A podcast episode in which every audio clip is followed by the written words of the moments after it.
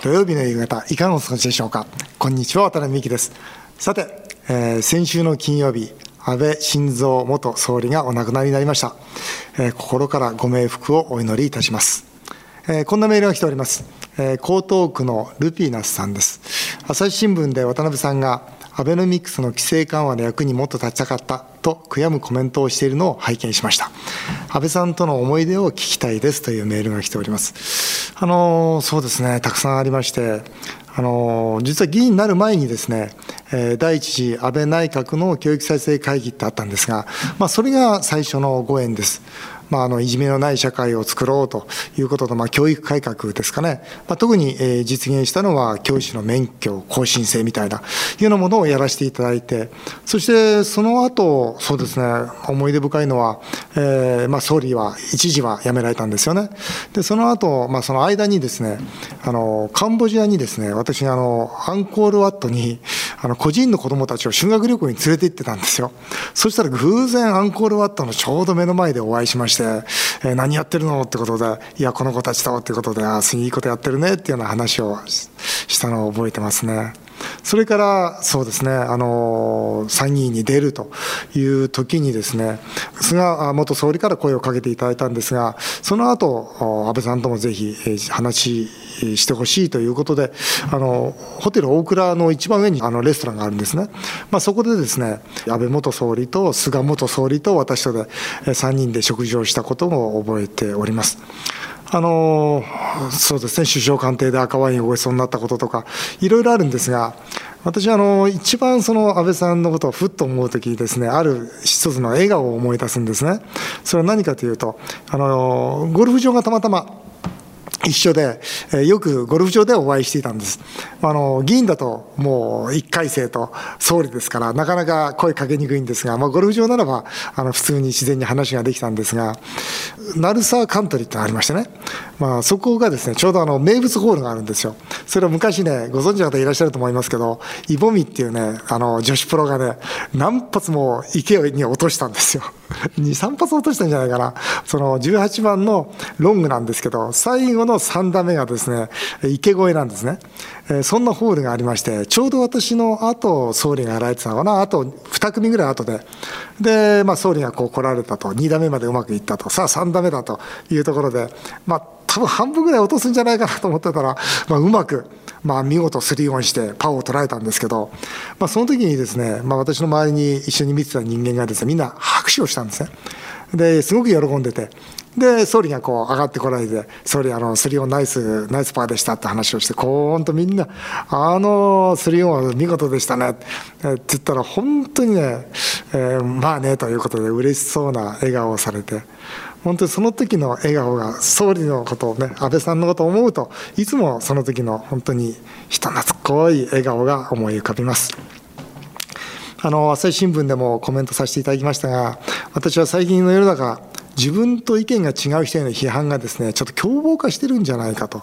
何かその相手を許容することができない社会になって、相手を攻撃することによって自分を何かこう、正当化していくっていうのは、そういう社会になりつつあるんじゃないかな。そんな社会がですね、この事件を生んだんではないかなということも思っています。まあ、安倍さんが熱心に取り組んだ教育であります。もう一度日本をですね、正しい国にしていきたいと、そのように思います。番組スペシャルアドバイザーのテリー伊藤さんからも安倍さんとの思い出を聞いております。そちらをお聞きください。昭恵さんの話をしたいと思います。安倍さんの葬儀の時に、おそらく昭恵さんが選んでですね、遺影の写真なんですが、その写真はあの、普段のですね、選挙ポスターの時の安倍さんと違ってですね、ノーネクタイで本当にですね、笑顔で、まるであの日曜日のどこにでもいるお父さんの表情なんですね。あの写真を見た時にあそうか昭恵さんってこういう安倍さんが好きなんだなとおそらく政治家じゃない家でニコニコしている本来の安倍晋三がここにはあるんだと思いました。きっとこれでやっとですね政治の世界から安倍さんを解放することができたということで、これからですね、しんちゃん、そしてアッキーと呼んでですね、お互いに仲良く、実はなれるんじゃないかと思ってるんですね。本当に辛いけど、また、昭恵さんにとっては新しい人生が始まった気がします。さて CM の後は今回の参議院選挙を受けて憲法改正を考えたいと思います。ぜひお聞きください。今週日曜日に投開票が行われた参議院選挙。安倍晋三元総理がお亡くなりになる事件があり、選挙戦最終盤は民主主義の根幹を問う意義深い選挙となりました。投票率も52.16%と事前に想定されていた低調傾向より高いものとなりました。自民党が改選単独過半数の勝利を収める一方で立憲民主党国民民主党は改選前と比べて議席を減らしました。議席を増やしたのは日本維新の会令和新選組などとなりました。渡辺美樹さんは今回の選挙をどう総括されるのでしょうか。さらに自民党を含めて改憲勢力が3分の2となり岸田文雄総理もできるだけ早くに憲法改正を発議するとコメントしました。気になるのはその中身です。そこで今回は法律家である弁護士北村春夫さんと電話を結び憲法改正の注目点を伺いたいと思います。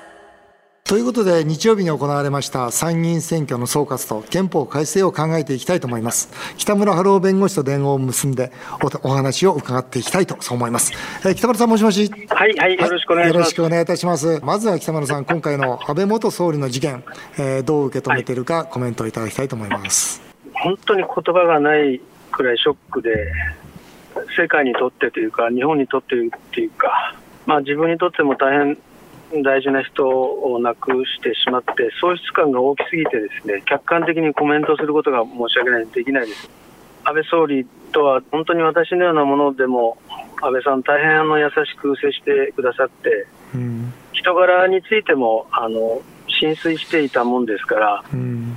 思い出やそのエピソードなんかなんかありますか？僕は自分の大好きなゴルフを一緒にさせていただいたんですけども、はいはい、安倍さんもあの初めてゴルフさせていただいたときに、ものすごいゴルフが大好きな方だなと思ったのと、ドライバーの飛距離に本当にこだわっておられて、あの私が多少飛ばすとですね、なんかこう、自分もそのぐらい飛ばしたいなみたいな感じで あの言っていただいたり、あるいはその一緒に回ったあの私の友人の奥様が、まあ、初心者の方だったんですけど、安倍さんが一生懸命あの初心者の女性に教えたり、励ましたりしているの姿を見て、本当に優しい人だなというふうに思ったのが、まあ、一番思い出しますね。そうですか。いや、本当にまあ言葉ないというか、残念としか言いようがないんですが、まあ、あの話変えまして、北村さん、今回の選挙、えー、どう見てますか？はい政権批判すべき野党が、そのまあ、批判だけに終わっている政党がなかなか伸びなかったなと、うん、まあ、立憲民主党などは我私から見るとですけど、うん、政権批判だけを第一目標にしているように見えた政党は軒並みだめだったなと。うんで、まあ、維新なんかは、あの独自の政策を是々非々でやるんだというふうに言っている政党が、まあ、伸びたなと、で、国民民主さんはちょっとそれに埋没しちゃったかなという感じはしました。政権批判の、そのコアな政権批判の人たちが令和などにちょっと流れたのかなというふうに見てました。ごめんなさいまあ、立憲民主のその、まあ、物価高と戦って消費税減税するとか、教育の無償化とか、はい、あまあ、それから憲法については、まあ、反対、賛成ではなくて議論したいとか、なんか非常にその曖昧なポジションを取ったっていうのは、これ、どう見られてますか、あんまりこれ、まあ、本当に分かりにくかったと思うんですが。まあ、あの特にあの憲法改正について議論したいとおっしゃり始めたのは、やっぱり世論の動向を見て、それまでその、憲法改正絶対反対だったのが、動向を見てこう、うんまあ仕方なく流れていくというようなところで、結局、芯がない政党だなというふうに見られたように思いました。なるほどね、それだめですよね。はいあと、はい、維新、今少し触れられましたけど、維新がやっぱり伸びたっていうのは、あのまあ、自民じゃないけども、この野党あまりにもっていう、なんかそういう受け皿になってたような気がするんですけどね。そうですね、うん、あのアメリカなんかのその例えば外交安全保障については、うん、意見の違う政党が政権交代したんでは話にならんと、うん、やっぱり基本的な外交安全保障の基本ラインは同じだけれども、しかし、それ以外のところで、えー、価値観が若干違うところが二大政党制を担うんだ、そういうのを我々、まあ、目撃してますので、アメリカのところだから日本のそのあまりにもその違いに、まあ呆れ果てた我々が、まあ、それに近いものをちょっと求めてるのかなと、維新に求めてるのかなっていう感じはしました。うんなるほどな。さて、今もう3分の2改憲政党が取りまして、なおかつ自民党半分取りまして、今後の自民党に期待することをちょっとお答えください、はい、そうですね。あの、安倍さんの悲願だった憲法改正ですけれども、うんうん、そのそれについて、まあ、世論もようやくついてきている状況。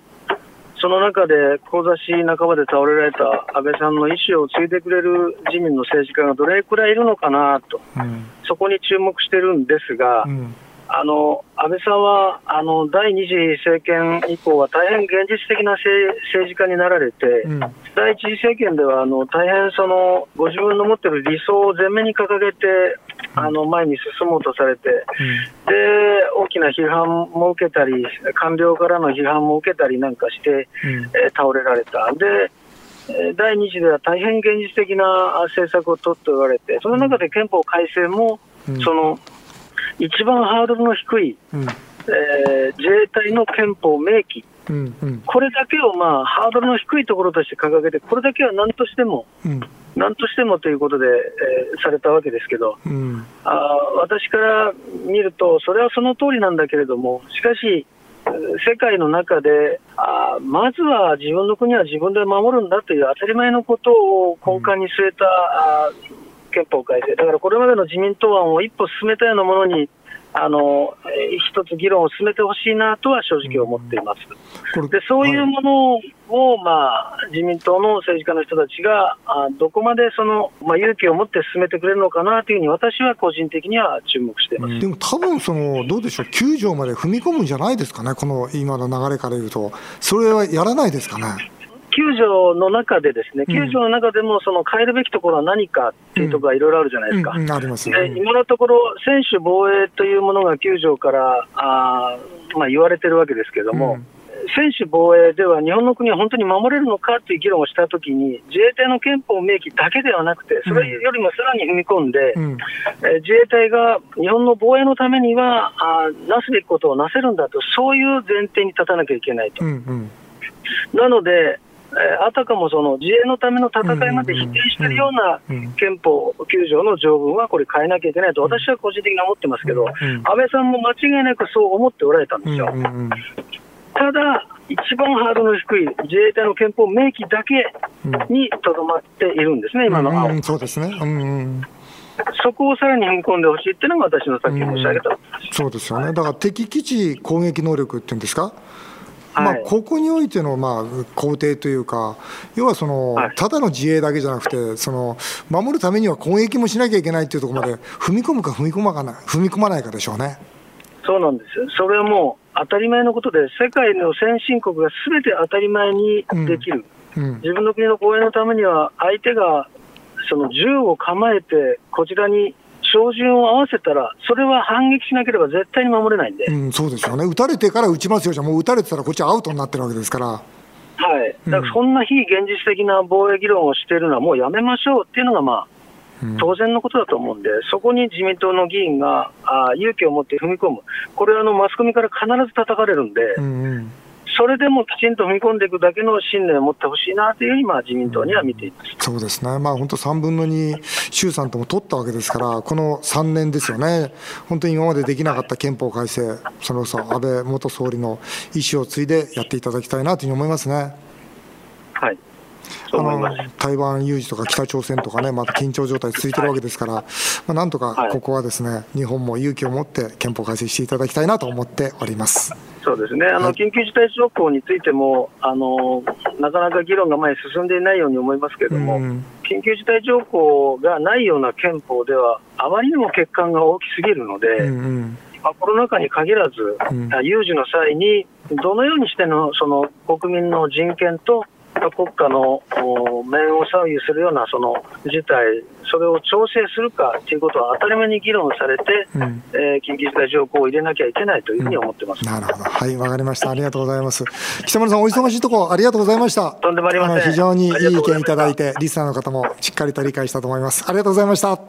りがとうございました。どうも失礼します。失礼します。はい、あの今の北村さんのお話聞いてて、私も全く同意見でして、本当にこの国をその守るためには、その攻めることも必要であって、その攻めることを否定しない、その新たな憲法をですね、しっかりと作って、まあ、解釈によって、そう読めるではなくて、誰が読んでもそう読める、そういうまあ文章に変えていくということは私は必要だと思っています。あの今回の参議院選挙を受けて、えー、こんなメールが来ております。えー、ラジオネーム、えー、怒ってるぜ北島さん、出ましたね、えー。渡辺さんは財政破綻が来ると警告していますが、今回の選挙でどの党に投票すれば財政破綻を防いでくれるのか、よく分かりませんでした。日本維新の会とかに入れとけばよかったですか？って言うんですが、いや、ちょっと日本維新の会のあのマニフェストでは非常に私は弱いと思いますし、まあ、あのそれこそ、えー、消費税20%にすると、そしてして、えー、議員の数も半分にすると、だから皆さん頑張ってくれぐらいのメッセージを出せるような党じゃない限りは、ここまで、えー、もう、詰まったあ財政をですね、えー、立て直すことはなかなかできないんじゃないかなというふうには思っています。え、私はですね、この今回のこの憲法、まあ、憲法改正していただきたいと思うんですが、あもちろんこの9条も変えていただきたいと思うんですが、それと同時にですね、どうしても、えーまあ、作りたい憲法っていうか作っていただきたい憲法がありましてそれはですねドイツのように憲法で財政規律を明文化すべきだということなんです。えー、つまりですね私も政治家を経験させていただいているんですが政治家というのはやっぱり票が欲しいんですよですからその国民に対して不利なことってなかなか言えないんですね。だからどうしても今、シニアの方がどんどんその、まあ、これから社会保障費がかかっていく。それに対して皆さん社会保障費抑えますよって言った瞬間に、これ選挙負けてしまうわけですよ。だから言えないからそれが膨らんで膨らんで、結果として日本は大借金国になって財政破綻に向かっているわけですね。そうしたとき、ドイツはですね、どういう憲法を持っているかというと、GDP に対して0.35%しか国債を発行できないと。で、なおかつそれに対する、監視をするですね、評議会をがあって、その評議会はですね、それこそ監視をし、なおかつ勧告までできるんですよ。だつまり政治家がですねこんなことやりますよって言ってもでもお金ないでしょっていうことでそれがすぐにまあ否定できる。もっと言うと政治家が、えー、こういうふうなふうにして皆さんにしたいんだけども今これしかお金がないんですと。だからお金がないからこれしかできないんですと。っていうおそらく使えるお金だけの使い道を政治家、まあ、各党同士が話し合っていく。それこそそれをもとに、えー、争っていくという、非常にそのドイツ的な選挙がすることできると思うんですね。今だったら、もう私はばらまきますよ、私もばらまきません。じゃあばらまきますよって言った方に票が集まってしまうわけですよ。その時に、いや、憲法で禁じられてるんだからできないんだという形で、この日本が、まあ、今もう財政破綻に一直線なんですが、財政破綻をして、もう二度と財政破綻させないためにはですね、私はこの財政規律というものを憲法で明文化するべきだと思っています。まあ、現実、ドイツは0.35、まあ、コロナの時一部それはオーバーして、えー、それもそれこそ首相がですねテレビでとうとうと説明して一部オーバーしたわけですが日本は GDP 比6から8%もう異常な状態なわけですよ。まさにこれ財政ファイナンスをしてるわけですね。まあ、財政ファイナンスはさせないというような憲法をですね、作っていただいて、政治家の方の言い訳ができるような状況を作っていただきたいなというふうに思っております。えー、ぜひ、えー、リスナーの皆さんもですね、さまざまなあこの憲法について関心を持っていただき、そして明日の日本を考えていただきたいと思います。以上、今回は参議院選挙の総括と憲法改正をテーマにお送りしました。さあ、続いてはメールを紹介させていただきます。若さん。はい。えー、50年間、ほぼ毎日、マクドナルドのハンバーガーを食べ続けた男性が、ネットニュースで話題になっていましたが、うん、すごいな。渡辺さん、テリーさんは50年間続けてることってありますか？ないですよね。僕あるよ。何？日記。偉い僕これ見た時、僕8歳から日記書いてるから。だからもう54年になるよね。毎日欠かさず。偉い。何があろうが。僕はいつも、まあ僕、文章書くの好きなんですけど、はいはいいつも人が見るんですよ。書いた文章、んうんうんエッセイにしろ。うんうん。で、これってやっぱり違うんですよ。なるほどね。あのうん日記は人に見せないですよ。見せない。人に見せない文章と、ん人に見せるコラムとかは全く違います。だから今の子たちは、うん自分がネットであ上げるでしょ、うん。あれ全部人に見てもらうあ、そうだね。からもう嘘なんです。まあ嘘っちゃおかしいんですけうど、んうん。脚色してるん。ですよね。うんだからこれはね、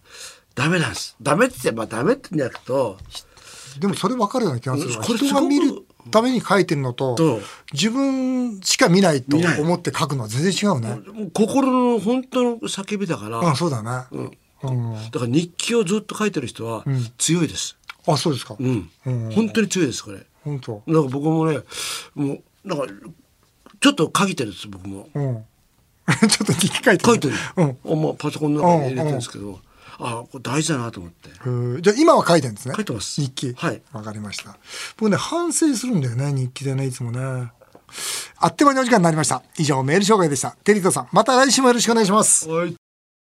日本放送渡辺美希5年後の夢を語ろう。この番組ではリスナーの方からのメールをお待ちしています。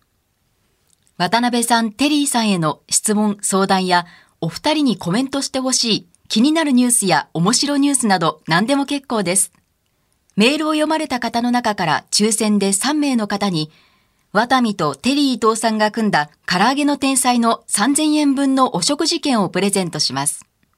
メールアドレスは、夢語アットマーク 1242.com。夢語アットマーク 1242.com。この番組は、ポッドキャストでも配信しています。詳しくは番組ホームページをご覧ください。そして、渡邉美樹さんの最新刊、論語で学ぶ我が子の夢の叶え方が、アチーブメント出版から絶賛発売中です。全国の書店やアマゾンでぜひチェックしてみてください。渡辺美希5年後の夢を語ろう。この後も素敵な週末をお過ごしください。お相手は渡辺美希でした。あなたの夢が叶いますように。